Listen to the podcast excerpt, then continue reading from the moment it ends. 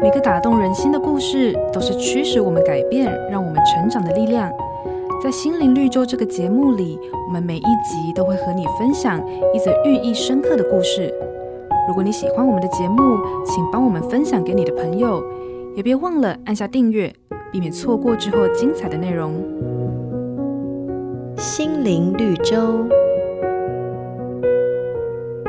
龙虾是一种软趴趴的生物，住在坚硬的外壳里。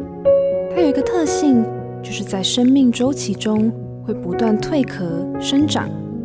当它越长越大，就会感到外壳越来越紧。所以龙虾开始觉得有压力、不舒服，就会跑去躲在石头里，把旧壳脱去，产生新的壳。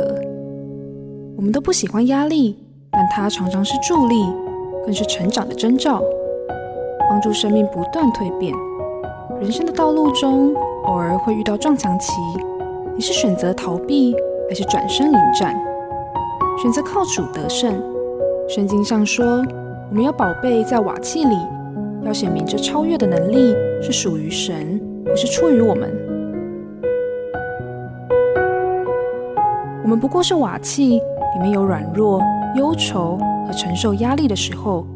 但上帝是我们里面的宝贝，帮助我们在遇到困境有勇敢面对的勇气，也能记住神对我们的应许，时常仰望他的恩典，就算面对风浪，也能有重组而来的平安。